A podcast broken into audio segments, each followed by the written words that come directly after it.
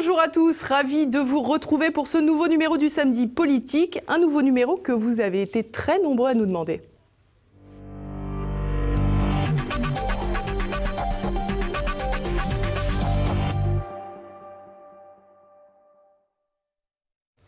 Et oui, cette semaine, c'est le retour du duo Gave-Asselineau. À ma droite, euh, Charles Gave, bonjour monsieur, merci d'être avec nous. Vous êtes économiste, président de l'Institut des libertés, également homme d'affaires. À ma gauche, François Asselineau, président de l'UPR et ancien candidat à la présidentielle. Alors, la dernière fois qu'on s'est vu, on a beaucoup parlé de Brexit. On va en reparler aujourd'hui, mais un peu moins. Euh, derniers événements euh, de la Grande-Bretagne. Le Brexit a été à nouveau reporté, probablement au 31 janvier, après des élections anticipées qui devraient avoir lieu le 12 décembre prochain. Euh, c'est un nouvel échec? D'une certaine façon, oui. Nous, nous avions demandé par deux communiqués de presse successifs que M. Macron mette ses actes en accord avec ses paroles. Euh, il avait dit à plusieurs reprises, et Jean-Yves Le Drian aussi, que la France n'accepterait pas un troisième report, parce qu'il y a déjà eu un premier report du 29 mars au 12 avril, puis du 12 avril 2019 au 31 octobre. Donc nous, on avait dit ben, qu'il le fasse. Il voulait juste un report technique. Euh, non, non, non, non, même pas. Il avait dit pas de report du tout. Donc s'il n'y avait pas eu de report, si la France avait mis son veto, eh bien, avant-hier, le 31 octobre à minuit, le Royaume-Uni devait sortir, parce que la loi positive au Royaume-Uni, c'est que le Brexit était le 31 octobre à, euh, à, à 0 heure, et donc il n'y avait pas d'accord, c'était un Brexit no deal, et on était débarrassé de cette affaire. Bon, M. Macron, encore une fois, s'est couché devant la demande de, l'Allemagne. Et donc, on a, on a un report. Peut-être, enfin, la date limite, c'est le 31 janvier, mais il n'est pas exclu que ça se fasse un petit peu avant. Il faut quand même dire qu'il y a des éléments positifs. Le premier élément positif, c'est qu'il y a eu un accord entre Boris Johnson et, l'Union européenne, et un accord qui a été très substantiellement différent de celui obtenu par Theresa May, puisque désormais, le Royaume-Uni va vraiment sortir de l'Union douanière, parce que le, fameux backstop, enfin, ce qui était intangible, il paraît qu'on ne pouvait pas changer une virgule à l'accord qui avait lieu entre l'Union européenne et Theresa May, en fait, les 27 ont mangé leur chapeau et ont accepté une refonte complète de l'accord. Euh, il y a eu donc euh, globalement, on peut dire que Boris Johnson a obtenu ça. Puis la deuxième chose que Boris Johnson a obtenu, c'est que il a eu un vote de 320 députés, majorité à la Chambre des communes pour tomber d'accord sur cet accord, ce que Mme Theresa May n'avait jamais obtenu. Donc actuellement, maintenant, les députés britanniques sont d'accord avec l'accord de sortie. C'est le deuxième élément très important. Et le troisième élément euh, très important, c'est qu'il a obtenu euh, que les travaillistes avalent leur chapeau. Ils ne pouvaient plus tenir sur la position de refus des élections. Vous savez qu'il y a deux tiers, il faut deux tiers des, parlementaires qui doivent faire leur harakiri, enfin leur seppuku, comme on dit en japonais, pour accepter une dissolution, puisqu'ils n'ont hélas pas le système que nous on a en France, le chef de l'État qui peut dissoudre l'Assemblée nationale. Et donc, il a obtenu effectivement l'accord des travaillistes pour qu'il y ait des élections générales qui auront lieu le 12 décembre. Donc, finalement, on en revient aux urnes. Alors, j'espère, j'espère que la propagande massive qui va maintenant s'abattre sur le peuple britannique ne va pas le faire changer d'opinion. Et il faut donc espérer qu'on va avoir je, un, raz-de-marée des, soit du parti du Brexit de Nigel Farage, soit du parti conservateur. Il me semble d'ailleurs que, vous savez, ce sont des élections à un tour au Royaume-Uni. Mhm. Hein, donc ça, c'est très important à comprendre, celui qui arrive en tête obtient le siège, même s'il n'a pas 50%. Euh, je crois qu'il serait utile pour la nation britannique que le Brexit Party et les partis conservateurs fassent alliance. Parce que s'ils faisaient une alliance, là, ils sont sûrs d'avoir ramassé peut-être plus de 80 ou 90% des, des, sièges à la Chambre des communes. Et le Brexit sera à ce moment-là sur les rails. Je pense quand même qu'il va y avoir le Brexit maintenant et que c'est vraiment bien parti. Alors Charles Gave, moi j'aimerais vous interroger sur euh, la partie backstop justement, parce qu'on voit que c'est une union euh, douanière un petit peu compliquée, puisque l'Irlande du Nord, elle, aura un statut, euh, j'allais dire, un peu bâtard finalement, entre l'Union européenne et la Grande-Bretagne. Quel regard portez-vous là-dessus, vous?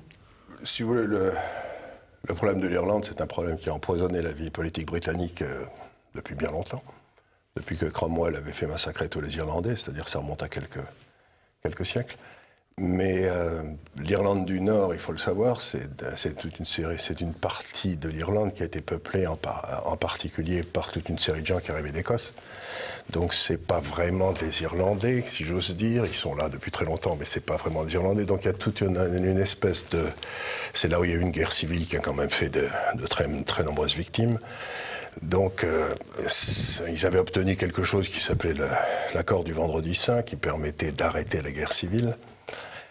Et on se retrouve maintenant avec quelque chose qui pourrait remettre potentiellement la guerre civile en cours si jamais les gars du Sud voulaient, y retourner, puisque quelque part, si on casse l'accord du vendredi saint, ben, on a le droit de recommencer. Et c'est pour ça que le gouvernement britannique fait cet accord un peu spécial pour que l'Irlande du Sud continue à respecter les accords du vendredi saint. mais il y a quand même une chose qui est bien, c'est que le Parlement local euh, aura le droit de dire s'il veut rester dans la dans cet accord, dans finalement. cet accord, finalement, tous les quatre ans ou quelque chose comme ça, il pourra introduire une législation en disant finalement, on rejoint l'ensemble mais en tant qu'économiste et homme d'affaires, euh, il me semble que les Irlandais du Nord se retrouvent dans une situation particulièrement intéressante, puisqu'ils vont bénéficier de, des deux, si j'ose dire. Ils vont, ils vont se retrouver. Euh, donc, ce sera un endroit idéal ce sera un paradis fiscal, c'est ce que vous êtes en train de bah, dire? C'est-à-dire qu'ils auront les avantages des uns et des autres. Si on les embête un peu, ils diront, euh, ils, vont, ils, vont, faire un chantage permanent à l'un et à l'autre. Donc, si j'avais un conseil à donner, euh, aller établir des usines en, Irlande du Nord. Euh, c'est aussi votre constat, euh, François Asselineau? Je pense que c'est quand même un peu une usine à gaz qui a été créée. Je ne suis pas absolument certain que l'accord du vendredi saint qui remonte à 1998, euh, que tout aurait volé en éclats parce qu'on flashait les camions qui passaient et relevaient les plaques d'immatriculation. Je ne suis pas sûr. Quoi qu'il en soit, vous avez vu ce système euh, qui fait que lorsque les marchandises vont quitter l'île de Grande-Bretagne pour aller en Irlande, si ça arrive en Irlande du Nord et que ça reste en Irlande du Nord, ça sera euh, sans, sans, sans, sans, droit. Et si c'est destiné à aller ensuite en Irlande du Sud, à ce moment-là, ça subira des droits. Et puis il y a un système quand même de contrôle de ce qui va transiter entre l'île de Grande-Bretagne donc et et, l'Irlande et du Nord, ce qui est tout à fait contraire à ce que souhaitait le petit parti DUP qui faisait mhm. la, majorité. Moi, là-dedans, c'est quand même un peu, c'est un peu byzantin. Ce que je voudrais dire, en tout cas aux Français qui nous regardent, c'est que nous, pour le Frexit, il n'y aura pas d'Irlande du Nord. C'est que nous, on n'a pas ce problème-là. Mmh, on n'a pas, le problème. Bon, on va peut-être chipoter sur Monaco. On en aura d'autres, on le verra un peu plus tard. non, non, nous, on n'a pas du tout ce problème-là. On, on, aura un autre problème qui est plus compliqué, euh, d'une certaine façon, c'est la sortie de l'euro, ça c'est vrai. On y, mais, euh, mais, en revanche, on n'aura pas ce système-là parce qu'il n'y a, y a, pas, y a, pas a pas cette question qui se pose. On pourrait dire l'île de Saint-Martin aux Antilles, qui est partagée entre les Pays-Bas et la France, mais elles ont c'est déjà une île qui a, qui a des, une taxation, des régimes particuliers, donc c'est déjà très différent. Alors à présent, j'aimerais venir sur la question des contributions, euh, puisque la Grande-Bretagne contribue à hauteur de 10 milliards d'euros euh, par an à l'Union européenne. Il va falloir évidemment retrouver ces 10 milliards d'euros pour le budget de fonctionnement euh, de Bruxelles. On, on, a vu que les contributions nettes de la France pourraient passer de 7,5 milliards à 10 milliards. Il y a déjà 5 pays qui, se, rebellent. Euh, je crois que vous l'avez repris dans un communiqué de presse d'ailleurs. L'Allemagne, l'Autriche, la Suède, le Danemark et les Pays-Bas. La France, elle, ne dit rien, visiblement. Euh, vous réclamez, vous, un grand débat, François oui, Je vois que vous avez vu notre communiqué de presse que nous avons fait il y a donc deux jours. C'est un énorme scandale ce qui est en train de se produire énorme scandale parce que, effectivement, le, Royaume-Uni s'en va. Donc déjà, il y a 10 milliards au minimum, quand on dit 10 milliards, c'est peut-être davantage, de contributions nettes du Royaume-Uni à l'Union européenne qui tombent. Hein, sachant qu'ils en donnaient plus, qu'ils en recevaient, mais le solde net, c'était 10 milliards. Ça, ça n'existe plus à partir du Brexit. Oui, mais ils vont se avec 28 milliards qui donnent, donc ça nous donne deux ou trois ans tranquilles. Oh oui, mais d'accord, mais, oui, mais le, problème actuellement, c'est là, c'est là, c'est vous savez, c'est des, des, des, portions de cette, de cette année. Les, les, pays sont entrés en négociation sur l'exercice budgétaire de 2020 à 2027. Bon, et pour remédier d'une part euh, au départ de, il y, y, a trois phénomènes. Il y a le départ du Royaume-Uni, donc ça va coûter 10 milliards au moins de recettes. Deuxièmement, les, européistes veulent faire entrer six nouveaux États dans l'Union européenne. Vous avez vu qu'ils ont voulu lancer la procédure d'entrée de la Macédoine du Nord et de l'Albanie, et que Macron d'ailleurs s'y est opposé, mais ça va durer combien de temps? Il y a également la Bosnie-Herzégovine, il y a euh, accessoirement, euh, euh, je ne sais plus, la, Serbie, enfin, etc., qui devrait, tout ce petit monde est sur les rangs. Les six États qui devraient entrer dans l'Union européenne, selon les européistes, sont des États, euh, Albanie, Macédoine du Nord, euh, voilà, ce sont des États gangrénés par la mafia. Et ce sont des États qui ne viennent là que pour avoir de l'argent. Hein je cite souvent, vous savez, cette blague, euh, quand la, la Calas, qui avait 25 ans, s'était mariée avec Aristote Onassis, qui devait en avoir 70, et qui, qui était un milliardaire grec. Et les, ce qu'on appelle l'amour. Ouais, les, les, journalistes, les journalistes italiens avaient demandé à la Calas, c'était en 62-63, mais pourquoi vous, vous vous mariez avec avec Onassis, elle avait répondu Mais parce qu'il est beau comme Crésus. voilà. Donc ces pays de, de l'Est entrent pour avoir l'argent. Donc ça veut dire que, d'une part, on va avoir des ressources financières nettes qui vont beaucoup baisser avec le départ du Royaume-Uni, et d'autre part, il y en a qui viennent là pour avoir de l'argent. Et troisièmement, les européistes qui sont comme ça la fleur au fusil sur les, grandes perspectives des lendemains qui chantent de l'Europe, veulent lancer des grands programmes contre le réchauffement climatique et ceci et cela. Résultat des courses, ils ont annoncé une première ardoise. Les, les Allemands ont aperçu qu'ils ont actuellement une contribution nette de 15 milliards d'euros qui devrait passer à 33 milliards d'euros à la fin de l'exercice en, 2027. Donc les Allemands ont dit nine. Et effectivement, les pays les plus sérieux d'Europe, c'est-à-dire les pays du Nord, que vous avez cités, les pays scandinaves ou les Pays-Bas ou l'Allemagne, ont dit nine. Sauf que, l'Allemagne, une fois de plus, ça va être euh, l'Allemagne paiera, c'est pas vrai. Alors, elles ne veulent pas. mais la France, qu'est-ce qu'ils disent, la France? On a en France des gens qui ne comprennent rien. Je crois que je ne vais pas citer des partis, mais je crois que ELV notamment avait, dit, avait réclamé sur l'ère des lampions qu'on augmente le budget de l'Europe. Mais augmenter le budget de l'Europe, ça veut dire qu'il faut qu'on augmente notre contribution nette. Nous, alors vous avez cité un chiffre, effectivement, c'est celui qu'on a repris, qui est repris des échos. Mais le gouvernement français est muet comme une carte. Ils disent que actuellement la France aurait une contribution nette de 7 milliards 5 à l'Union européenne, qu'on donnerait 7,5 milliards de plus à l'Union européenne que l'on en reçoit. Nous, d'après nos estimations, c'est 9. Mais les échos disent qu'on passerait de 7,5 à 10. Donc nous, on pense qu'on passerait plutôt de 9 à 14 ou 15. Bon. Et nous, on dit, euh, on dit, il faut qu'il y ait un grand débat là-dessus, parce que même si on retient le chiffre des échos de 10 milliards de contributions nettes, ça, fait 2 milliards et demi. Ça, fait, ça fait 50 ans de réfection des plombs, des, routes et des nationales. vous savez qu'il y a eu un rapport qui a montré qu'il manque 200 millions d'euros par an. Il y a 25 000 ponts et tunnels qui risquent de s'effondrer sur les Français parce qu'ils ne sont plus entretenus. Ça représente 50 ans de travaux. Il y a les monuments historiques. Il y a énormément de monuments historiques en ce moment qui sont en train d'être de, de, dégringoler. Bon, on estime qu'il manque au budget des monuments historiques, il manque quelque chose comme 67 millions d'euros. Vous vous rappelez par exemple euh, euh, comment les, les, les, démarches qui ont été faites euh, pour essayer d'obtenir un petit peu plus d'argent. Monsieur Berne, par exemple, pour obtenir un peu plus d'argent pour les, pour, les monuments historiques, pour le patrimoine. Si je peux me permettre aussi pour l'armée. L'armée aussi, on a baissé. C'est pour ça que le général de Villiers s'est fait virer. C'est qu'on a baissé les contributions de l'armée en lui demandant toujours de plus en plus, et on lui a baissé de 200 mm. millions. Donc c'est les, milliards en question, c'est quand même, c'est quand même une somme importante. Les 10 milliards d'euros par an, il suffirait qu'une année on ne fasse pas ces 10 milliards, on, a, on peut financer pendant 159 ans la réfection des monuments historiques en France. Avec les 10 milliards d'euros par an, on peut construire 51 hôpitaux. Vous avez vu que la France est à feu et à sang, les urgentistes, il n'y a plus d'argent nulle part. C'est-à-dire qu'on est en train de, de siphonner l'argent des Français d'une France qui est en pleine débandade, en pleine autodestruction, avec la misère également qui se répand. Hein et ceci pour donner 10 milliards d'euros à des Albanais et des Macédoniens. On croit rêver, ça n'existe pas. Donc nous, on veut qu'il y ait un grand débat national et que tous les partis politiques, même les plus européistes, ils expliquent. Ils expliquent aux Français, ben voilà, il y a eu 612 morts dans la rue l'année dernière, vous avez eu 5, ça veut dire 12 morts de froid dans la rue par semaine en France.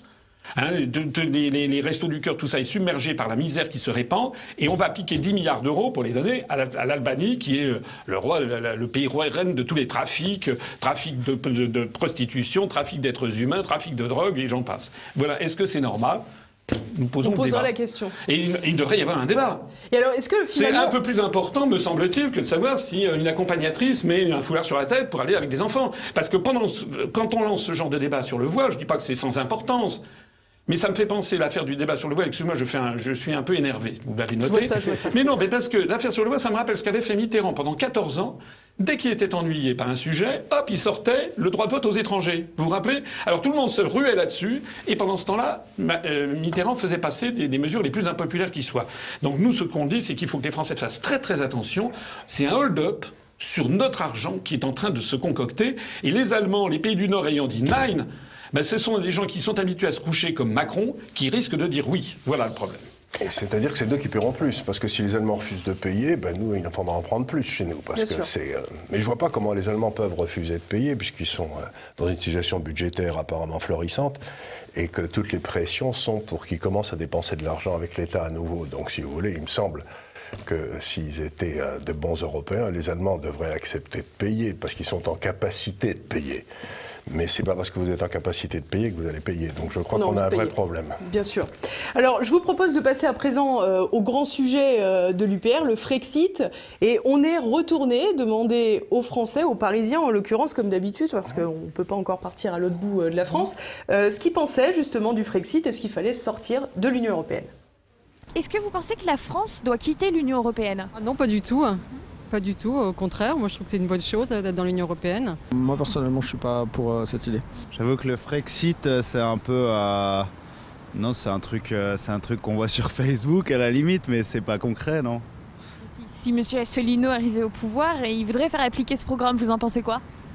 Bah, C'est bien qu'il existe, M. Asselineau. Après, il manque un peu de, de, de concret et d'exactitude dans ses propos, quoi. Donc a priori, il n'y arrivera pas. C'est pas une très bonne chose d'une certaine manière, et en même temps, c'est en même temps l'Europe telle qu'elle est aujourd'hui, bon, elle est, assez, assez terrible pour tout le monde. Donc, euh, mais je pense qu'il ne faut pas la quitter. L'Europe fait ce qu'il veut avec la France, et ça, je ne suis pas tellement d'accord. il faudrait revoir, le, revoir complètement l'Union européenne, mais, mais je ne pense pas la quitter. Moi, je trouve que l'Union fait la force. On ne sait jamais. Le problème, c'est qu'on promet tout le temps des trucs d'un côté ou de l'autre et il n'y a rien qui est tenu. Si demain, un élu euh, qui prône euh, la sortie de la France de l'Union européenne est élu, quelles seraient les conséquences? Bah, on ne pourrait plus euh, circuler librement entre les pays d'Europe. Donc nous, on a de la famille en Espagne, en Belgique, donc ça, ça deviendrait compliqué. Et puis aussi sur l'échange de marchandises. Les imports, les exports deviendraient compliqués, plus chers. donc non, non, moi je suis favorable à rester dans l'Union européenne. Mais la Suisse, par exemple, n'est pas dans l'Union européenne et tout se passe bien. Alors oui et non, moi je travaille avec la Suisse, c'est compliqué, euh, les produits restent bloqués en douane, on doit payer des droits et taxes, donc euh, ça se passe non, pas si bien que ça, euh, c'est, ça manque de fluidité en tout cas dans, dans, les, dans les flux de marchandises. Moi je pense que l'Union européenne devrait changer, mais la quitter je ne suis pas sûr non plus que ce soit la bonne solution. Je pense que c'est plus global qu'il faut changer des choses. Alors Charles Gave, Frexit hors notre Frexit? Mais si vous voulez, le Frexit, pour moi, c'est une idée que je trouve un petit peu dangereuse, pour une raison assez simple, c'est que euh, l'Europe est une civilisation et il faut qu'on essaye de consolider cette civilisation. Et on a eu un gros problème à partir du moment où Delors est arrivé au pouvoir à la Commission européenne et a décidé d'essayer de créer un État européen. Avec, et c'est l'euro, ça a été la première création de cet État européen qui devrait devenir, et la, qui devrait devenir la, réalité pour tous les Européens. Et ce que j'essaie de dire depuis toujours aux gens, c'est que l'Europe est une civilisation, mais non pas une nation, et qu'elle n'a pas vocation à avoir un État.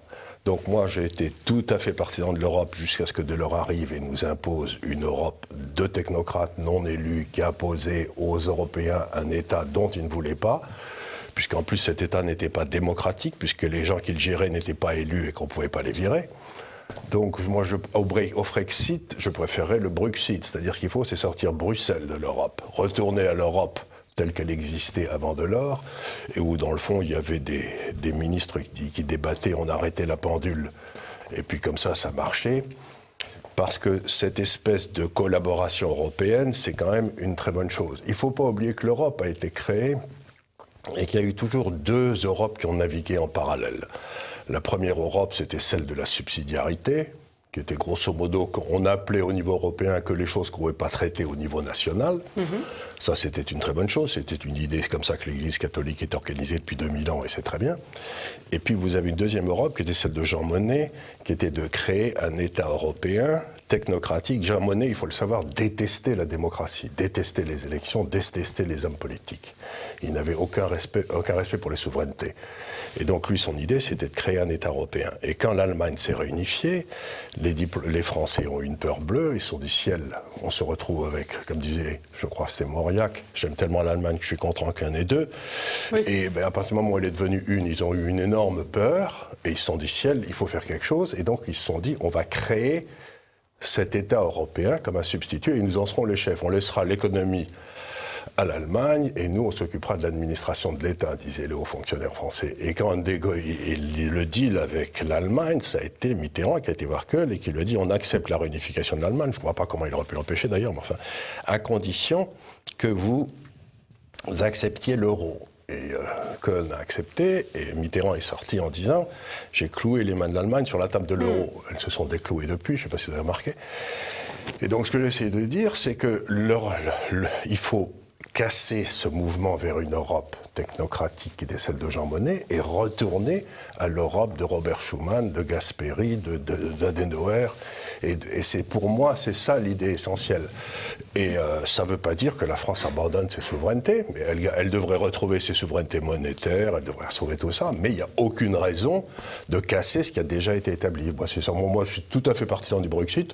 Le Frexit, si on n'arrive pas à faire le Brexit, il faudra faire le Frexit. Mais ça me paraît, on risque de, il risque d'y avoir des, effets secondaires qui sont un peu redoutables. Alors, moi, ce que j'aimerais comprendre, juste pour compléter votre réponse, c'est que finalement, la, dernière fois qu'on s'est vu, vous m'avez dit, euh, comme François Asselineau d'ailleurs, euh, une fois que la Grande-Bretagne sera sortie de l'Union européenne, ils retrouveront euh, leur liberté. Alors, de votre point de vue, pourquoi la France n'aurait pas le droit à cette même liberté? Est-ce que vous considérez tout simplement que la Grande-Bretagne n'a jamais été vraiment dans l'Union européenne? Non, la Grande-Bretagne, d'abord, elle n'était pas dans l'euro.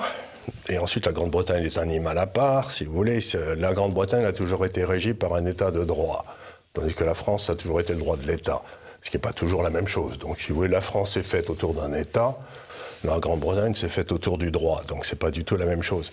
Et deuxièmement, je crois que si on avait gardé l'ancienne Europe, jamais la Grande-Bretagne ne s'est sortie. Ce qu'on ne va pas oublier, c'est que le référendum en Grande-Bretagne s'est passé pour savoir si les Anglais voulaient être en Europe et qu'on leur a vendu l'Europe de la subsidiarité.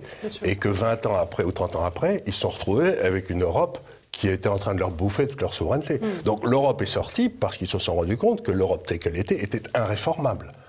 Donc ce qu'il faut, je crois que c'est ça la réalité. Donc en aucun cas on peut dire que l'Europe d'Adenauer, l'Angleterre en serait sortie. Jamais de la vie. Hmm. Il serait resté là. Je crois qu'il y a eu 70 propositions de réforme, au moins faites par le gouvernement britannique sur les institutions européennes. Il n'y en a pas une qui a été retenue par la Commission. Zéro. Donc au bout d'un certain temps, les Anglais ont dit vous êtes gentils, mais nous, on préfère l'état de droit au droit des fonctionnaires. Alors vous, François Asselineau, j'imagine le, le Brexit, ça vous parle pas, c'est Frexit? D'abord, oui, Bruxelles, je ne comprends pas très bien ce que ça veut dire, pour être très clair, euh, puisque même dans l'Europe dès 1957, c'est bien à Bruxelles que ça se tenait. La Commission européenne était déjà à Bruxelles. Et oui, mais elle n'avait pas les pouvoirs qu'elle a aujourd'hui. C'est vrai. Elle, était, consultative. Oui, mais quand, les années 60, c'était déjà des marathons bruxellois absolument insensés, des montagnes de lait, des crispations sans, sans, sans, sans finir. Euh, moi, je voudrais réagir à votre micro-trottoir euh, parce que je le trouve euh, très représentatif et triste de la situation de la France. C'est que les Français, dans leur grande majorité, sont toujours victimes du lavage de cerveau médiatique. Et les Français se plaignent de leur vie au quotidien, constatent que tout est en train de dégringoler, leur niveau de vie est en train de baisser, on est en train de tout privatiser, on est en train de vendre à l'encan le patrimoine public, on est complètement aligné sur les États-Unis, on n'a plus, on vote à droite, on vote à gauche, on a toujours une politique que les gens refusent, etc. Mais les gens ne comprennent pas d'où ça vient. Parce que tout est fait pour le leur cacher. Les gens, et moi, ça fait 12 ans que j'écris l'UPR et que nous essayons, heureusement, il y a quand même des gens de plus en plus qui viennent chez nous, euh, euh, les gens ont du mal à comprendre la relation de cause à effet qu'il y a entre notre appartenance à l'Union européenne et les conséquences négatives que l'on constate. Donc lorsque les gens disent ⁇ Ah mais non, je ne vois pas pourquoi sortir de l'Union européenne ⁇ parce que tout est fait dans les médias pour leur cacher, et pas seulement les médias les autres partis d'opposition ou bien euh, même ou les syndicats font comme si tout était de la faute de Macron ou d'Édouard Philippe, comme, naguère de la faute de François Hollande et de Manuel Valls, et comme auparavant c'était de la faute de Sarkozy. Et de, donc il faut bien comprendre, ça fait, ça fait penser à, à cette phrase de, je crois que c'était Jean-Jacques Rousseau qui disait euh, les idées générales sont les sources des grands malheurs des hommes. C'est-à-dire que les gens disent ah non l'Europe c'est bien donc j'y suis. Mais non, il faut aller concrètement voir des relations de cause à effet. Alors les gens, évidemment, se tirent souvent, ceux qui commencent à comprendre un petit peu mieux ce qui se passe, se tirent toujours par la pirouette d'une autre Europe, qu'il faut changer tout ça. Hein, il faut changer tout ça, on l'a entendu. Ah oui, il faut tout changer, mais non, on reste dans l'Europe, il faut changer tout ça. Mais changer tout ça, je, je l'ai déjà expliqué et nous l'expliquons depuis des années, ça nécessite l'unanimité des États membres article 48 du traité de l'Union européenne. Et pour avoir l'unanimité des États membres, il faudrait que tout le monde soit d'accord. Alors, le problème, par exemple, pour la sortie du, du, Brexit, c'est que actuellement, les pays de l'Est ne sont absolument pas d'accord. Nous, on voit une Europe, chacun voit midi à sa porte. Les Français voudraient une Europe qui soit une France en grand, avec des grands services publics, avec un État régulateur, avec euh, mm. une politique étrangère qui soit totalement euh, découplée de celle des États-Unis. J'ai même vu d'ailleurs une révélation extraordinaire de Pierre Aski, j'ai vu ça, qui a écrit, qu'il a, selon une confidence qu'il a entendue de Macron il y a quelques jours, Macron a dit d'ici cinq ans, l'OTAN aura disparu. Je m'en félicite. Nous, ça fait maintenant 12 ans et demi qu'on propose la sortie de l'OTAN. Et mais Macron continue à vaticiner sur une Europe euh, de la défense. Mais il ne comprend rien, Macron, quoi? Il, il a déjà compris ce que c'était que la stratégie quand on est dans les pays de l'Est quand on s'appelle la Pologne et que l'on veut absolument le parapluie américain pour se protéger à la fois des Russes et des Allemands, Macron ne comprend rien. Il est bête. Emmanuel Todd l'a dit d'ailleurs, il met en cause l'intelligence de Macron. Donc ce que je dis, moi ici. trois fois euh, normal sup, hein, il ne faut pas oublier. et d'ailleurs, le jour quand il est sorti de l'ENA, il n'y avait pas le concours, n'a pas le concours de sortie, n'a pas, il n'y a pas eu de classement. Enfin bref, euh, arrêtons de polémiquer sur cette question. Il faut bien comprendre que l'Europe, elle est irréformable. elle est irréformable. Je vais, vous couper une seconde, euh, Monsieur Asselineau, parce que vous m'expliquez tout à l'heure pour ce qui est euh, des contributions nettes que l'Allemagne ne voulait pas payer et que visiblement elle aurait la pression suffisante sur Bruxelles pour refuser euh, de payer la somme qu'on allait lui réclamer après la sortie de, la Grande-Bretagne de l'Union européenne. Si l'Allemagne est capable de faire une pression suffisante sur Bruxelles, pourquoi considérer systématiquement que la France, elle, ne pourrait pas faire également pression sur l'appareil bruxellois pour le transformer? Alors, deux choses. D'abord, les contributions, ça n'est pas dans les traités. Vous n'avez pas la répartition des contributions dans les traités. Ce dont je vous parle, moi, ce sont des articles des traités. Il y a un article, article 121, qui fixe à la Commission européenne le pouvoir, pas le pouvoir, le devoir de faire chaque année un rapport sur les grandes orientations des politiques économiques. Et c'est de là que viennent la démolition des services publics, bientôt la privatisation des routes nationales, qui est en, qui est, en cours, la diminution des, réseaux, des, niveaux d'administration, c'est-à-dire la fusion forcée des communes, la disparition des petites communes de France, le, droit du travail qui est, qui est mis en... agriculture hyper productiviste, tout ça, ça découle des traités européens. Je peux me permettre une seconde, là, ça n'a vraiment rien à voir avec la subsidiarité. C'est-à-dire qu'encore une fois, il y a une classe administrative qui a pris le pouvoir il y a, au moment de la chute du mur de Berlin, et c'est eux qui ont imposé toutes ces choses-là. Et à ce moment-là, s'il y avait eu un pouvoir politique digne de ce nom en France, eh ben ça ne serait pas passé. C'est-à-dire qu'on a trahi l'esprit de ce qu'était l'Europe au début, c'est-à-dire la subsidiarité. L'essentiel de la subsidiarité, je le rappelle à ceux qui nous écoutent, c'est quand même de dire que ce qui, peut être fait localement doit être fait localement. C'est simplement ce qui ne peut pas être fait localement qu'on appelle au niveau supérieur. Et ce qui s'est passé, c'est qu'on a commencé à tout appeler. à partir du moment, c'est une vieille blague, mais à partir du moment où l'Europe décide de la taille des concombres, vous pouvez plus, ou de la forme des bananes, vous pouvez plus dire que la subsidiarité est un principe essentiel de l'Europe, alors que ça a été le départ de l'Europe, la subsidiarité. Il y avait quelques secteurs qu'on a mis à part, qui étaient des secteurs euh, soi-disant stratégiques à l'époque et qui ne sont plus aujourd'hui. Donc encore une fois, euh, il me semble qu'on devrait pouvoir trouver une solution pour garder ce qui est bon et sortir ce qui est mauvais, mais ça ne peut pas se faire dans le cadre des traités actuels. C'est-à-dire que ça se passera certainement après une crise, où ces gens-là perdront le pouvoir parce qu'ils n'auront pas la légalité. Mais ce que je veux dire par là, c'est qu'à ce moment-là, il faudra attribuer la vraie responsabilité de la crise à ceux qui en sont responsables, c'est-à-dire à Bruxelles, et non pas aux États qui sont en dessous. Alors moi j'ai un petit problème avec l'histoire de subsidiarité, qui est un principe, vous savez d'ailleurs théologique. C'était, je crois, sous, euh, euh, ça devait être sous le Pi, Pi, 10 ou, Pi 11 plutôt que ça, y a, ça, a été mis. De Grégoire le Grand, hein, c'est euh, vieux. Oui, mais cette idée, cette idée, de, subsidiarité, parce que la, construction européenne, par principe de départ, est, est fondée sur le contraire de justement la subsidiarité, puisque comme on pensait dans les années 50 qu'on ne pouvait pas fusionner les peuples par le haut, on mhm. a commencé à agir par le bas, c'est l'idée du Zollverein, l'idée d'un marché euh, commun, en pensant que, en agissant sur les substructures économiques, on ferait émerger un sentiment d'appartenance à une communauté. Hein. c'est ça, c'est quand même ça l'idée de, départ. Donc déjà, bah, c'est pas totalement échoué finalement quand on, interroge les gens, ils veulent tous rester dans l'Union européenne. Oui, non, non, ils veulent tous non, non, non, non, non, non, c'est pas du tout parce qu'ils ont un sentiment européen, c'est parce qu'ils raisonnent comme ça, mais ils n'ont absolument pas compris ce que cela signifie.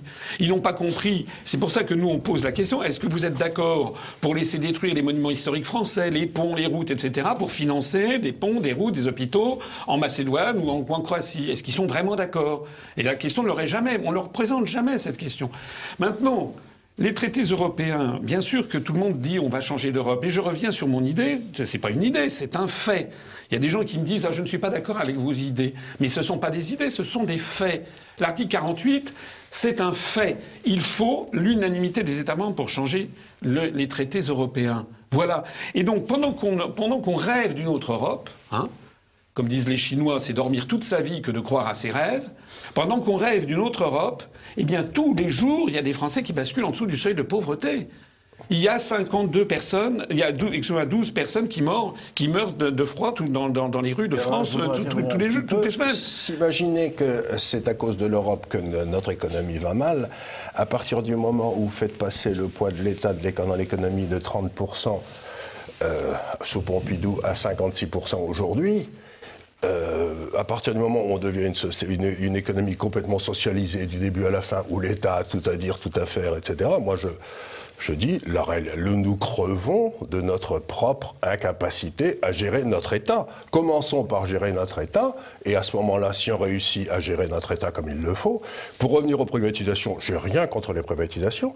Ce qui m'intéresse, c'est le prix auquel ça se fait. Par exemple, les aéroports de Paris, qu'est-ce que vous voulez que ça me foute que ce soit détenu par le privé ou par le public? Mais s'ils sont vendus au secteur public, privé, je veux être absolument certain qu'ils sont vendus à un vrai prix et pas à un prix pour permettre à des salopards de s'enrichir dire que ceux qui l'achèteront. Donc encore une fois, si vous voulez, ce que je veux dire, c'est que arrêtons de prétendre que l'Europe est responsable de nos malheurs. Le responsable de nos malheurs, c'est la France. L'État français est en train de rendre exsangue la France. Et c'est pas l'Europe qui est responsable, parce que vous n'avez aucun problème en Hollande, vous n'avez aucun problème en Suède. L'État suédois a baissé de 15 points de PIB depuis 92, et ils vont très bien, merci. Donc arrêtons de dire que c'est l'Europe. C'est en réalité, c'est pas du tout l'Europe. C'est nous qui gérons comme des cochons. Et sans vouloir faire de peine à M. Asselineau, la France a été gérée par l'inspection des finances depuis 20 ans, et il n'y a pas une société qui a, pas sauté, qui a été gérée par des inspecteurs des finances qui n'a pas sauté dans les trois ans qui suivent. Donc, encore une fois, mettons les responsabilités là où elles sont. Les responsabilités, c'est nous, que nous nous gérons nous-mêmes comme des cochons. Nous avons été l'objet d'une prise de pouvoir par une caste, et cette caste la France à son profit. Et ce n'est pas les Européens qui en sont responsables. Hein. Monsieur Asselineau. Alors vous comprendrez que je ne suis absolument pas d'accord avec ce qui vient d'être dit. D'abord parce que les pays, aux Pays-Bas et en Suède, c'est des situations différentes. Je rappelle que la Suède a refusé d'entrer dans l'euro. On leur avait d'ailleurs promis monts et merveilles de, désastres si j'avais refusé l'euro. Il y a eu un référendum le 14 septembre 2003. Ils ont refusé l'euro. Depuis, plus personne ne parle de ce qui se passe en Suède. La croissance en Suède est en moyenne 50% supérieure à la croissance de la zone euro. Alors qu'on leur a dit le contraire. Donc ils ont gardé l'euro. Deuxièmement, ils n'ont pas, pris l'euro. ils, ont gardé la, compte suédoise. J'avais fait toute une série de conférences en Suède pour leur dire surtout d'entrer par l'euro. Ils ont refusé l'euro. Deuxièmement, les Pays-Bas, je rappelle que euh, lorsque les Français ont refusé à 55% la Constitution européenne, trois jours après, les Néerlandais l'ont refusé à 62%. Donc euh, ne, venons pas dire que les, que les, que les Néerlandais seraient, seraient ravis avec euh, mais ils, sont, ils, sont bien gérés.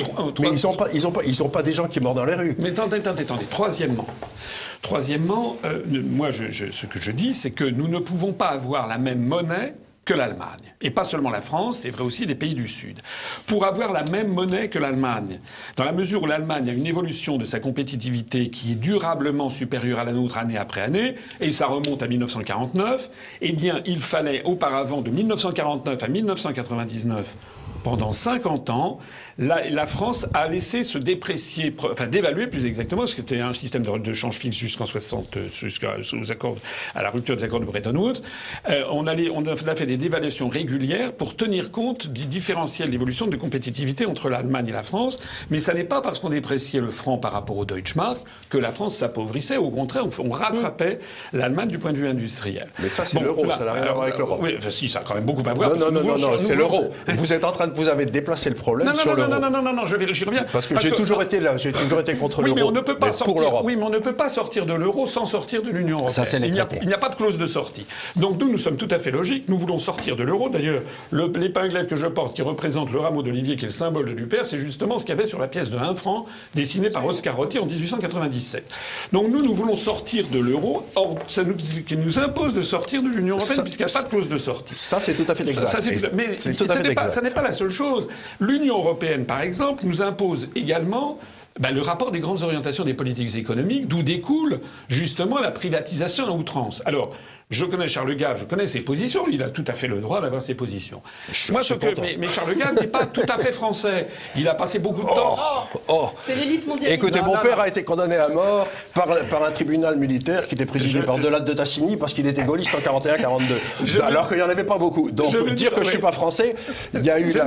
je, suis, je suis parti en Angleterre parce que je ne voulais pas vivre dans un pays où il y avait des communistes. Et j'ai suivi en cela l'exemple de De Gaulle, de Talleyrand, de Louis-Philippe, de toutes ces grands Français qui ont été en Angleterre parce que leur pays leur payait plus. Mais ça n'a rien à voir. Donc il a, il a beaucoup vécu en Angleterre. C'est tout à fait, on est, on est amis. et il a un esprit quand même euh, un peu anglo-saxon, libéral. Il a tout à fait le droit. Moi, je pense que la France, c'est différent. Euh, relisez les livres d'Emmanuel Todd. On a en France une euh, anthropologie sociale. On est en France, du point de vue anthropologique, nous ne sommes pas comme les Anglais, comme les Anglo-Saxons. En France, c'est un peuple fondamentalement égalitariste. C'est un peuple qui a besoin d'un État régulateur. Vous savez qu'en 1900, en 1900, il y avait les, prélèvements obligatoires aux États-Unis, c'était 7 et en France, c'était déjà 19%. Alors évidemment, on est passé de 19%, mais ça veut dire que c'est très ancien. On pourrait faire remonter ça, par exemple, à, à, Charles, à, Charles, à Charles VII et, Colbert, euh, et Charles VII et, Jacques Coeur à, Bourges, ou bien Louis XIV et Colbert. il y a en France, comme disait De Gaulle, en France, il faut mettre de l'État. À, la fin à la fin de Louis XIV, Louis XIV avait fait à peu près aussi bien que les, les, les, les hauts fonctionnaires français aujourd'hui. Il avait ruiné la France. et c'était abominable. C'était pour la guerre de succession des quelle que soit la raison, là c'était pour l'euro. Mais c'est toujours les mêmes qui sont d'accord pour ruiner les petits Français. Et c'est à partir du moment où on est devenu libéral avec Louis XV que la France est redevenue ce qu'elle n'aurait jamais cessé d'être. Oui, enfin en attendant, le grand règne dans l'histoire de France, c'est Louis XIV. Et Louis XV, c'était le début de tous les, de tous les désastres, avec notamment C'est le seul droit sur lequel il n'y a jamais eu une armée française, sur, une armée étrangère sur le territoire français. Revenons à l'histoire d'aujourd'hui. L'histoire d'aujourd'hui, c'est que les privatisations, la destruction du droit du travail, la, comment dirais-je, l'agriculture hyper productiviste, les délocalisations permises par l'article 63 avec la, libre circulation des mouvements de capitaux, tout ça nous est imposé par les traités européens. Ce qui signifie que lorsque l'on vote à droite, ou lorsque l'on vote à gauche, on est quand même obligé d'accepter tout ça, qui est une politique ultralibérale, qui vide d'ailleurs de substance ce qu'est la gauche. La gauche d'ailleurs n'a plus rien à dire, et même la droite est extrêmement prise au dépourvu parce que. Comment pouvez-vous dire qu'on a une politique ultralibérale On est passé de. Le libéralisme, c'est un, c'est un, c'est une branche du droit. Le libéralisme, j'essaye toujours de le rappeler, c'est grosso modo l'égalité de tous devant la loi, premier point, et deuxièmement, le respect de la propriété privée, que l'État ne peut pas la piquer. Or, à quoi on assiste en France? À une mise en coupe réglée de tous les entrepreneurs qui, perdent leurs droits. Et quand vous me dites qu'il y a un démantèlement du droit du travail, le droit du travail suisse fait 30 pages, le nôtre fait 3000 pages, et les gens meurent pas de faim en Suisse. Donc encore une fois, vous allez me dire, les Suisses, c'est pas des Français, mais je peux vous assurer que quand vous allez dans la région de la Savoie, près de la Suisse, ils comprennent très bien comment ça marche et ils ne demanderaient pas mieux à ce qu'on soit... Ce que, je veux dire par là, c'est mais cessez de croire que la France et l'État, c'est la même chose. La France et l'État, c'est pas la même chose. L'État français était très utile, mes parents, mes grands-parents servaient l'État pendant très longtemps et ils en étaient fiers, ils étaient tous pauvres à la fin de leur vie. Et aujourd'hui, nous avons un État qui est devenu un État prédateurs. Et la réalité, c'est que vous m'expliquez que c'est à cause de l'Europe, mais c'est pas la cause de l'Europe, c'est parce qu'aujourd'hui, le haut fonctionnaire est devenu prédateur. C'est ce que dit Philippe de Villiers dans son bouquin. Il dit quand il est allé à l'État, quand il est arrivé à l'ENA, il voulait servir, et ce qu'on lui a appris, c'était comment se servir. Oui, alors ça, ce sont des polémiques que, que je vais Mais non, pas, on est au cœur du problème, c'est le rôle de l'État en France. C'est le rôle de l'État en France. Je absolument pas d'accord par taper sur les énarques. Les, mais je tape pas sur les énarques. Non, non, non, non, non, non, mais je vais vous dire, moi je m'en fiche, j'ai absolument aucun esprit de corps. Bon, je suis le Mais je tape pas sur les énarques, je, je, tape sur le rôle de l'État. Il y a à peu près 4000 anciens élèves de l'ENA. Les Français en connaissent 40 ou 50, bon, qui, ont fait de, qui font de la politique. Mais la réalité des énarques au quotidien, ils sont sous-préfets, ils sont directeurs d'administration centrale, chefs de bureau, ils sont éventuellement ambassadeurs, ou, euh, voilà. Et ce sont des gens qui travaillent dans l'obscurité. Il y a combien de fonctionnaires européens Il y a combien de fonctionnaires européens 20 000 Il y a moins de fonctionnaires européens qu'il n'y a de fonctionnaires à Paris. Oui, mais c'est normal. J'entends bien, mais ils font, des dégâts terribles. Non, mais attendez. Oui, ils sont en train de faire des dégâts terribles. Donc le nombre des fonctionnaires n'a rien à voir avec leur capacité à faire des dégâts. Si ce que vous dites est vrai, on devrait avoir vécu un enfer constant et tous les Français qui ont connu cette époque, beaucoup en tout cas ont, la nostalgie de ce, qui, de ce qu'était la France du temps de De Gaulle ou du temps de Pompidou. Eh ben, ça veut dire. Pompidou, il disait un truc cessez d'emmerder les Français. vous vous souvenez? Eh ben, On n'a pas arrêté.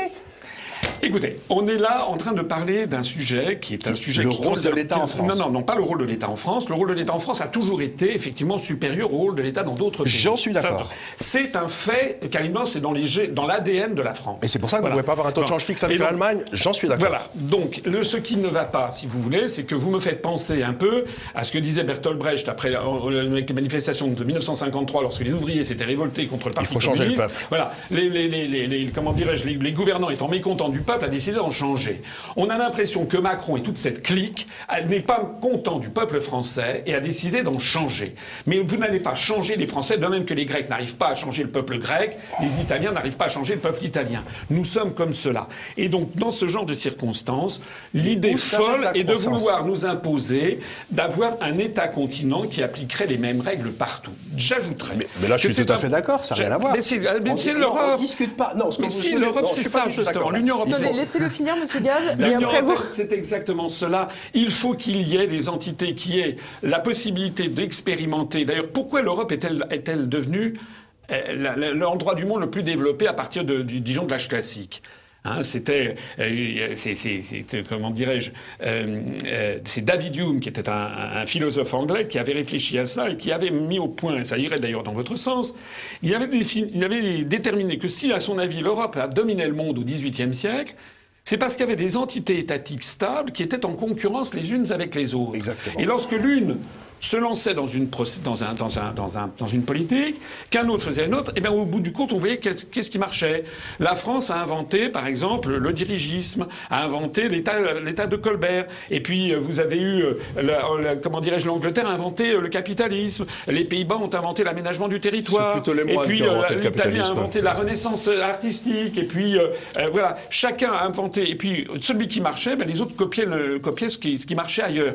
Maintenant, c'est le lit de Procuste comme on dit, c'est-à-dire que tout, le monde doit avoir la même. Eh ben donc il faut sortir de ce système. Et puis je voudrais dire revenir aussi un point sur l'histoire. On va laisser Monsieur, monsieur vous répondre. Je vais revenir peu à ce qu'il avait dit tout à l'heure au début sur l'histoire de la civilisation. Il y a, je ne suis pas d'accord avec l'idée d'une civilisation européenne. Il y a des civilisations en Europe. Enfin, la civilisation française n'est pas la même. Je ne suis pas d'accord que la civilisation anglaise n'est pas la même. Bien sûr qu'il y a un vieux fond de sauce. Ce sont des peuples blancs, des peuples qui ont un, qui sont de, formation, euh, et ils sont sur plus ou moins millénaire chrétienne, etc. C'est vrai. Mais il y a des anthropologies sociales différentes, des histoires politiques différentes, des langues différentes, euh, des traditions politiques et syndicales différentes. Et ce qu'on dit, les Français ne sont pas des anglo-saxons, pas plus d'ailleurs que que, que les Allemands. Nous n'avons pas la même langue. Déjà, une langue, c'est une vision du monde. Et à partir du moment où on n'a pas déjà la même langue, déjà on ne voit pas les choses de la même façon. En plus, on n'a pas la même histoire et on n'a pas la même géopolitique. La France a des intérêts géopolitiques avec la francophonie, dont se fichait perdument la Pologne ou les pays baltes. Point barre. Donc, du point de vue, euh, par ailleurs, géopolitique et diplomatique, c'est de la folie furieuse que de fusionner avec des pays comme les pays baltes qui nous entraînent à un choc frontal contre la Russie, alors que l'intérêt fondamental de la France, ça a toujours été comme ça, c'est de bien s'entendre avec la Russie pour neutraliser la mythologie Votre point de vue, Charles Gave, parce que si je peux me permettre, j'imagine que l'Union européenne, au niveau économique, fonctionne quand même moins mal que l'Union de la francophonie, ou fonctionnerait moins mal que la francophonie. Ah ben, je ne parle pas de l'Union de la francophonie. Je dis simplement que dans le monde d'aujourd'hui, de toute façon, il n'y a plus à faire un distinguo entre des pays torchons et des pays serviettes. Le monde d'aujourd'hui, regardez, regardez, regardez, regardez nos contemporains. Enfin, les Français, les jeunes Français, ils rêvent pas d'aller passer leurs vacances au Luxembourg ou au Danemark. Ils, ont, ils, vont, ils vont à Marrakech, ils vont en Thaïlande, ils vont en Australie, ils vont aux États-Unis, ils vont en Chine, ils vont au Japon. Je voudrais vous arrêter tout de suite, parce que les jeunes Français dont vous parlez, en tout cas dans ce que je connais, ils se barrent tous de France. Ils se barrent tous de France. Quand je suis arrivé à Hong Kong, il y avait 5000 Français à Hong Kong. Aujourd'hui, il y en a 25 000. Il y a plus d'ingénieurs français aujourd'hui dans la Silicon Valley que partout ailleurs dans le monde. Donc encore une fois, ce que nous faisons, si vous voulez, c'est qu'en décourageant tous ceux qui ont l'esprit d'entreprise, c'est-à-dire les entrepreneurs, par cette mainmise extraordinaire. Et ne me dites pas que ça ne s'est pas passé de façon extraordinaire. Quand Pompidou disait cessez d'emmerder les Français, quand De Gaulle s'appuyait sur les analyses de Rueff, qui était un bon libéral, c'était pour libérer les Français de l'entreprise étatique. Donc quand vous me dites que l'État français n'est pas un problème, la taille de l'État français, aujourd'hui, je soutiens que l'État français n'a aucune idée de ses missions. Il ne fait pas ce qu'il devrait faire, c'est-à-dire les fonctions régaliennes, c'est-à-dire qu'aujourd'hui, vous avez une, incivilité. Aujourd'hui, je crois qu'on a vu que dans le 16e, par exemple, les délits sur les personnes ont augmenté de 18% depuis un an. C'est-à-dire que la police n'est plus, n'est plus faite nulle part. L'éducation, c'est un désastre. C'est devenu une fabrique de crétins. Et ça n'a rien à voir avec l'Europe. Hein. Je pense ça pas. tout à voir avec le modèle américain, mais je vais répondre. Non, non, ça n'a rien à voir avec le modèle américain parce que le modèle américain est complètement différent. Les universités américaines, que je connais bien, puisque j'en ai, j'y ai été, les universités américaines sont extraordinairement concurrentielles. Et aux mm. États-Unis, vous avez maintenant des tas d'endroits où on donne ce qu'on appelle des vouchers, c'est-à-dire que le système syndicaliste américain a créé, comme en France, une, des fabriques de crétins. Et ce qui se passe, c'est que maintenant, en Floride, dans le Michigan, vous donnez un ticket par enfant, et vous c'est la famille qui choisit l'école de son choix. Et du coup, vous aujourd'hui, l'éducation française est faite par les syndicats, au bénéfice des syndicats, et les enfants, ils sont contre-foot. Donc ce que j'essaye de dire, c'est c'est très bien d'arrêter de, dire du mal de l'Europe, mais il faudrait d'abord que l'État fasse son boulot. À 56%, il ne fait pas son travail. Il fait, fait rien de son travail. La défense nationale, on n'en a plus. L'armée, vous pouvez pas. Le corps, les gens qui peuvent combattre en France aujourd'hui, je suis d'une famille d'officiers, ça remplit pas le stade de Saint-Denis. Il y a moins de 80 000 personnes. Attendez, j'ai pas fini. Et donc, ils font pas. La diplomatie, on n'en a plus. L'armée, on n'en a plus. La, la, police, on n'en a plus. L'éducation nationale, c'est un désastre. Et vous me dites que le problème, c'est l'Europe. Mais, le problème, c'est pas l'Europe, c'est il y a une caste qui a pris le pouvoir et qui gère la France à son profit. Il faut pas arrêter, il faut arrêter de, dire que c'est les autres. Vous savez, ça me fait penser toujours, comme dans les années 30, où on disait c'était la faute des Juifs. Mais c'est pas la faute des Juifs, c'est nous qui sommes gérés comme des cochons. Alors, je ne suis évidemment pas d'accord avec ça. D'abord, si ce qui, dit Charles Gave était vrai, ça serait un miracle dans tous les autres pays de l'Union européenne. C'est un désastre dans tous les autres pays de l'Union européenne. C'est un, un, désastre. Un, mais même en Allemagne. Vous avez vu les élections qui ont eu lieu en Thuringe? Mm-hmm. Le deuxième parti qui est arrivé, le premier, c'est Die l'équivalent, l'équivalent de, la France insoumise aux élections régionales. Et deuxièmement, euh, celui qui est arrivé en deux, devant la CDU-CSU, c'est Alternative für Deutschland, avec un type à la tête de ce parti qui a dit que le mémorial à sur l'Holocauste à Berlin était un scandale et qui tient des propos quasiment néo-nazis. Maintenant, 23% des voix c'est ça qui est en train de se passer en Allemagne. Regardez ce qui se passe en Grèce, en Italie, en Espagne, au Portugal. Regardez ce qui se passe même aux Pays-Bas et dans la plupart des pays de l'Union européenne. Donc on ne vienne pas me dire que ça serait formidable dans les autres pays de l'Union européenne et qu'il y aurait qu'en France que ça se passerait. Donc non mais j'ai pas dit ça. J'ai dit que nous avons des problèmes domestiques que nous ne traitons pas. Je ne vous ai pas interrompu. Deuxièmement, j'ai rêvé ou quoi? Mitterrand, ça fait un quart de siècle qu'il est plus à l'Élysée. On a eu Chirac pendant 12 ans, et ça fait depuis 12 ans qu'on entend ce discours dominant du président de la République. Mais il a fait quoi, Nicolas Sarkozy? Il a fait quoi, François Hollande? Et il a fait quoi, euh, Emmanuel Macron, depuis deux ans et demi? On entend ce discours depuis 12 ans sur le fait qu'il faut en permanence favoriser les, les, entreprises, etc.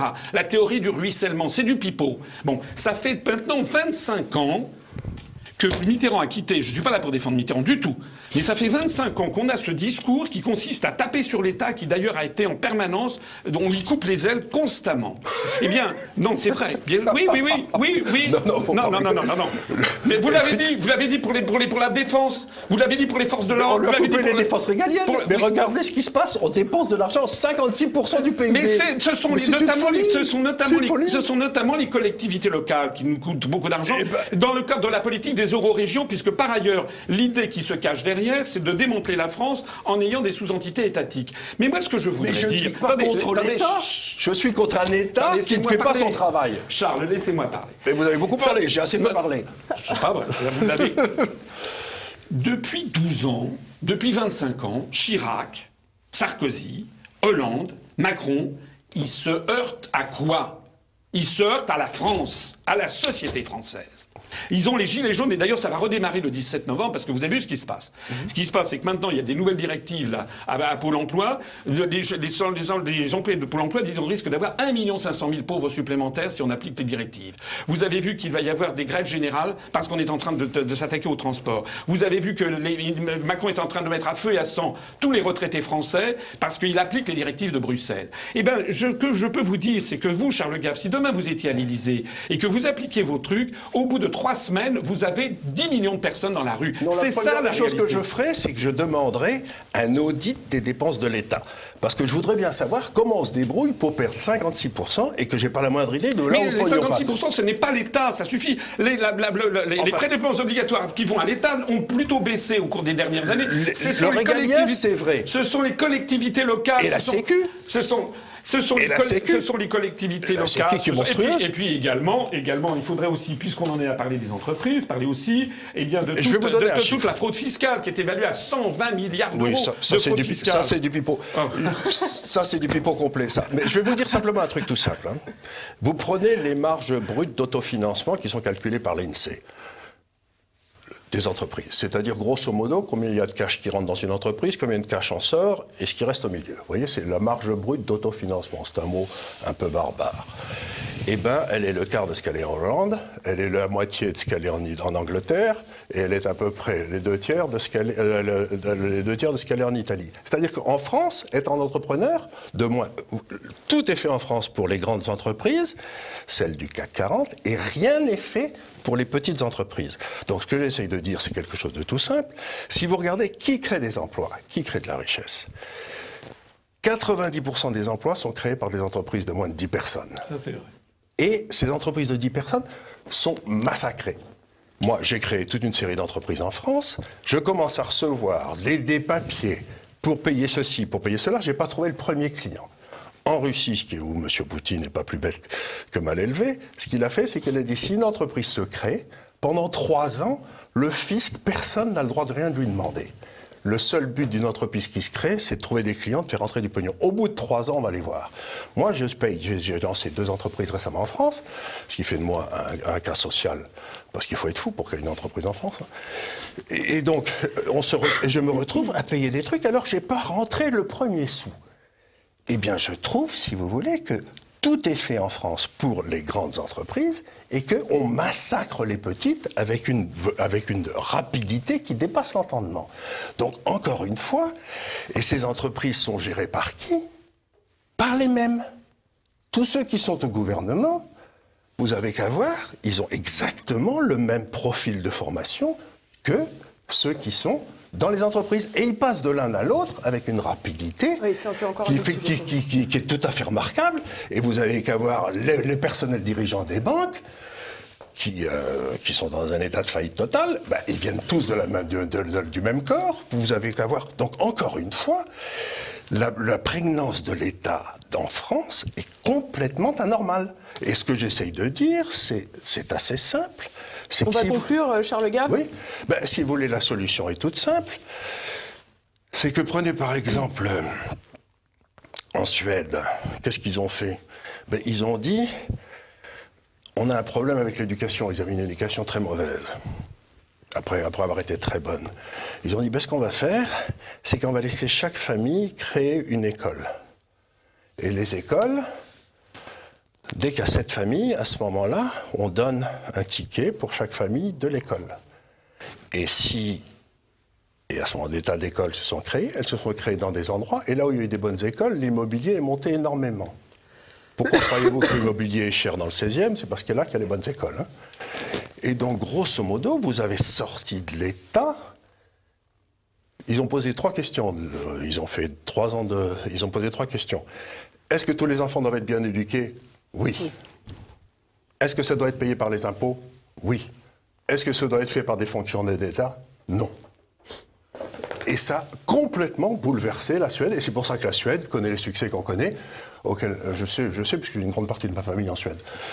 Donc encore une fois, si vous voulez, c'est un système, il faut que l'État revienne à ses missions régaliennes, qui s'occupe d'allouer les ressources rares que sont les impôts vers la défense, vers l'éducation, vers, euh, vers l'éducation, parce qu'il paye l'éducation, mais l'État n'a pas à se préoccuper de choses qui n'ont aucun intérêt, quoi. C'est, euh, qui ne sont pas son ressort. Monsieur Asselineau, aussi pour conclure peut-être? Alors, plusieurs choses. D'abord, je suis d'accord avec Charles Gave sur un point, c'est qu'en France, on ne n'a pas assez le souci des petites entreprises et des créateurs d'entreprises. Ça, c'est tout à fait exact. Il faudrait donner, même aider les, les start-up, on pourrait les aider bien davantage. Il faudrait avoir toute une réflexion sur les URSAF, notamment arrêter que les artisans, parce que c'est vrai que 90% des, des, des emplois sont créés essentiellement par l'artisanat, il faudrait vraiment alléger profondément les procédures concernant l'URSSAF, mm. par exemple, qui pèsent sur les petites entreprises. Ça, je suis d'accord, tout à fait d'accord avec ça.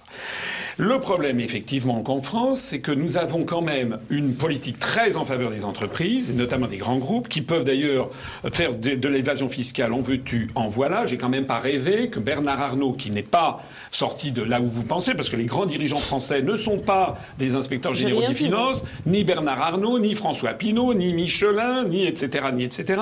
Ça n'est pas vrai. Nous avons ni, ni Dassault, ce sont des, grands chefs d'entreprise. Euh, et, eux, Bernard Arnault est devenu la troisième fortune mondiale avec 80 milliards d'euros de fortune.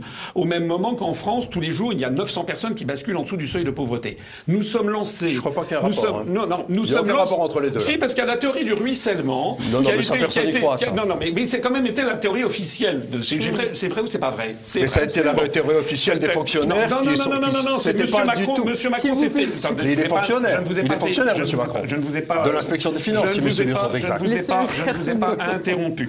Macron, il a été élu justement par toutes les personnes qui pensent comme vous. Euh, de même que Sarkozy, de même que François Hollande, tous ces gens ont appliqué, de toutes ces personnes ont appliqué cette politique-là qui produit des effets désastreux. Je trouve par ailleurs un petit peu cocasse que vous nous parliez de nier l'exemple de la Suède, parce que la Suède, avec la Norvège, c'est justement des pays qui ont des prélèvements obligatoires qui sont du niveau français justement, les pays scandinaves sont les, prélèvements obligatoires les plus élevés du monde avec le Danemark. Ce qui prouve que l'on peut avoir une intermédiation de l'État qui soit efficace, mais je rappelle que ni le Danemark, ni la Suède, ni la Norvège n'ont l'euro, et d'ailleurs la Norvège n'est pas non plus dans l'Union européenne. Le problème fondamental, il est là. Maintenant, il y a des, comme disait De Gaulle, les problèmes, on vit avec. Bon, la France, les Français, ce sont des Français. Je suis d'accord qu'il faut favoriser la petite entreprise, ça c'est tout à fait exact, mais je dis que nous sommes lancés dans un carcan. L'Union européenne d'un côté avec toutes ses réglementations, l'euro d'autre part qui nous force à avoir la même monnaie que l'Allemagne. Comme on ne peut pas faire de dévaluation, euh, euh, comment dirais-je, de la monnaie, on fait ce que les économistes appellent une dévaluation interne. Écoutez que toutes les personnes qui m'écoutent mesurent bien que tant qu'on reste dans ce truc, les Français, moi, la France, les classes moyennes vont continuer à perdre du pouvoir d'achat et les classes populaires vont verser dans la misère. Et eh bien ça, je vous donne rendez-vous dans les années qui viennent. On va vers une explosion générale dont les Gilets jaunes n'ont été que les prémices. Voilà. Eh ben, ce sera le mot de la fin pour vous. Merci beaucoup, monsieur Asselineau. Monsieur Gave, si vous voulez conclure, une minute à peine. Une minute à peine, mais je vais vous dire une chose toute simple, si vous voulez, c'est que euh, l'Allemagne va sauter. Et je vais essayer de vous expliquer rapidement pourquoi. Parce que comme ils sont maintenus artificiellement dans une monnaie qui était trop basse, ils se sont collés dans toutes les industries dont plus personne n'a besoin, comme par exemple la bagnole. Et dans l'espace des dix ans qui viennent, plus personne n'aura besoin de voiture. Vous appellerez une voiture par un système euh, qui viendra la chercher, vous cherchez, vous déposez ailleurs. Donc l'Allemagne, nous avons souffert depuis 15 ans à cause de l'euro, et c'est l'Allemagne maintenant qui va sauter. Et c'est pas du tout l'euro.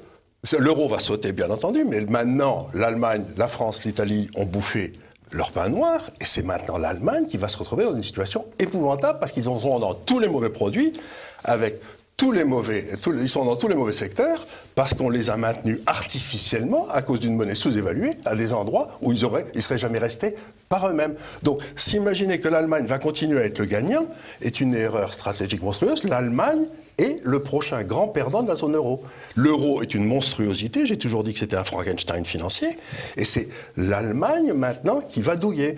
Et elle a une démographie abominable. Donc ne vous imaginez pas une seconde que les Allemands vont rester les hommes forts de l'Europe. C'est fini. Donc en fait, l'Europe tourne mal pour tout le monde. C'est l'euro. Eh ben, je vous remercie pour cette conclusion. Merci beaucoup, Monsieur Asselineau. Merci beaucoup, Charles Gave. Merci à tous de nous avoir suivis pour ce numéro 2 du duo. J'espère que ça vous aura plu. N'oubliez pas de liker, de partager et de commenter pour casser les scores de la fois dernière et faire encore mieux. À la semaine prochaine.